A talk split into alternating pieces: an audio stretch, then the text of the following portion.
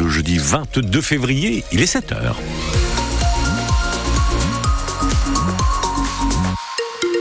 Le journal Leila Benjeloun. Et elle a une ce matin, les galeries Lafayette de Dax peut être sauvées. On y revient après la météo, Laurent. Oui, nous sommes aujourd'hui placés en vigilance jaune pour phénomène vent, orage, vague submersion. Ça va se gâter essentiellement cet après-midi avec des rafales de secteur ouest-sud-ouest qui vont se renforcer, souffler jusqu'à 100 km heure en milieu d'après-midi, jusqu'à 20 degrés quand même pour notre température maximale dans le sud des Landes. Le tribunal de commerce de Bordeaux tranchera l'avenir des galeries Lafayette le 20 mars prochain. Mais d'ores et déjà, on se dirige vers un sauvetage des 26 magasins détenus en franchise par Michel Ohaillon. Un accord a en effet été trouvé. Le groupe Galerie Lafayette renonce à 70% de ce que lui doit Michel Ohaillon. Il s'agit notamment d'une partie du chiffre d'affaires qu'il leur verse tous les mois sur le système des franchises. En échange, l'homme d'affaires bordelais s'engage à réaliser des travaux dans les magasins et à faire entrer de nouvelles marques pour relancer les ventes. De quoi rassurer les salariés pas vraiment, réagit ce matin Véronique Planté-Guichonnet. Elle est employée aux Nouvelles Galeries à Dax et déléguée CFDT. Bon, les salariés vont être déçus parce qu'ils attendaient vraiment une réponse aujourd'hui. Il va falloir continuer, quoi. On le savait avant de partir. Et euh, ça sera les conditions de travail qui vont nous inquiéter le plus. C'est-à-dire qu'en 2018, on nous a demandé de mettre des bouchées doubles. En 2024, on nous demande de mettre des bouchées triples. C'est que c'est compliqué comme situation. Que ça marche, je le souhaite. Mais euh, on est tellement habitué à, des promesses qui ne sont pas tenues qu'on s'attend au pire. On s'attend à revenir dans six mois, dans un an, on ne sait pas. Peut-être qu'on ne reviendra pas. Les galeries Lafayette de Dax emploient une trentaine de personnes. Hein. Si euh, le plan est signé, un millier d'emplois devraient être euh, sauvés dans les 26 magasins détenus par Michel Ohaillon.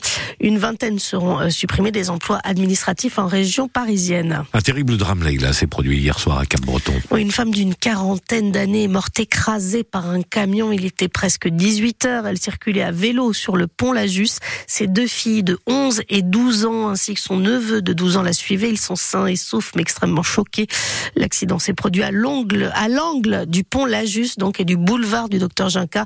Malgré les tentatives de réanimation, la mère de famille n'a pas survécu au choc. Le chauffeur du poids lourd a été placé en garde à vue. De gros moyens mobilisés en pleine nuit à Labenne pour retrouver le résident d'un EHPAD qui n'avait en fait jamais quitté l'établissement. C'était mardi soir, hein, avant-hier. Le personnel de l'Institut Héliomarin alerte la gendarmerie à 23 heures pour signaler la disparition d'un homme de 92 ans.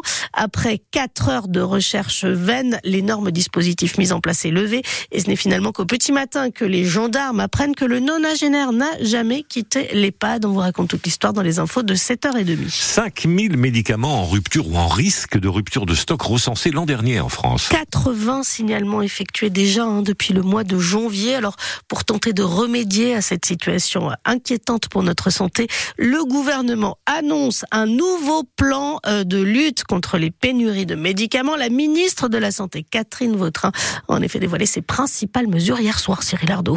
Il y a tout d'abord les solutions pour pallier les pénuries et éviter de les aggraver. D'ici 2025, le médecin verra sur son ordinateur, au moment de la prescription, si un médicament est en tension ou non, pour lui permettre de proposer une alternative. Les pharmaciens, eux, pourront s'appuyer sur des tableaux d'équivalence pour délivrer, si besoin, un traitement alternatif.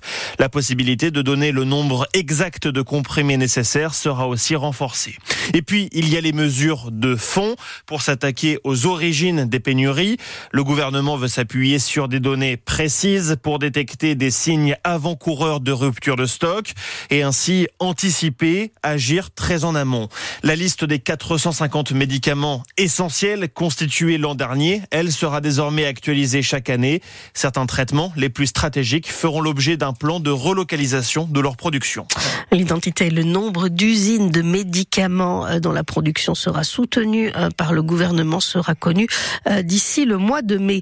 À l'avant-veille de l'ouverture du salon de l'agriculture, Gabriel Attal ne réussit pas à calmer la colère agricole à Laval hier soir des agriculteurs de la Confédération paysanne qui bloquaient le siège de Lactalis ont été évacués par les CRS. Dans le Tarn-et-Garonne, l'autoroute A62 a de nouveau été bloquée entre Agen et Montauban hier et puis à. Une quarantaine d'agriculteurs venus du Gers, des Hautes-Pyrénées et du Béarn se sont rendus avec leurs tracteurs devant le siège de Total pour réclamer une baisse du prix du GNR, le gazole non routier. France Bleu Gascogne, il est 7h05. Le stade Montois Rugby va devoir s'expliquer devant la commission de discipline de la Ligue après un mauvais plaquage. C'était la semaine dernière lors du match de Pro D2 contre Béziers. Michael Faléafa, le troisième ligne montois, percute avec son épaule le dos du capitaine de Béziers, Clément Anseli. Un choc violent qui n'a pas été sifflé par Le joueur bitérois a eu notamment une côte cassée. Il est indisponible pendant deux mois. Pendant deux mois, le club de Béziers a donc euh, porté une réclamation. Euh, Béziers et le Stade Montois qui seront entendus mercredi prochain par les instances de la Ligue nationale de rugby. En attendant, Béziers, nouveau leader, se déplace ce soir chez le troisième Van. Gros match en perspective en ouverture de cette 21e journée de Pro D2. Demain soir, Mont-de-Marsan reçoit Nevers, Dax accueille Aurillac. L'US Dax qui va devoir se passer de son ailier Jopé Nazaera. Euh, le Fidjien est suspendu une semaine car il a accumulé trois cartons jaunes depuis le début de la saison. C'est la règle. Oui, et puis c'est la dernière chance, euh, sa dernière chance pour se qualifier pour les JO de Paris 2024. Le Landais Johan Duru va tenter de décrocher son ticket pour les épreuves de surf de Paris 2024 à partir de demain à Puerto Rico. Le surfeur landais participe en effet au championnat du monde avec l'équipe de France et il doit impérativement terminer dans les six premiers pour pouvoir disputer les Jeux Olympiques à 34 ans. Participer aux JO, c'est le dernier défi de la carrière professionnelle du senior, c'est Johan Duru.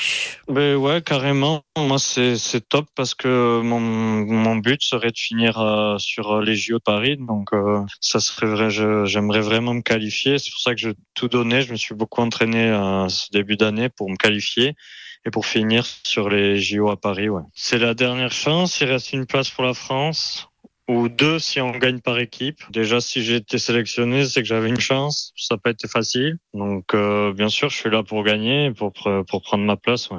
Ça fait rêver, grave. Nous, dans le surf, on n'a pas grandi à les JO. Nous, c'était le rêve, c'était le CT. Et maintenant qu'il y a les JO, et surtout cette année que c'est en France, euh, ça fait rêver.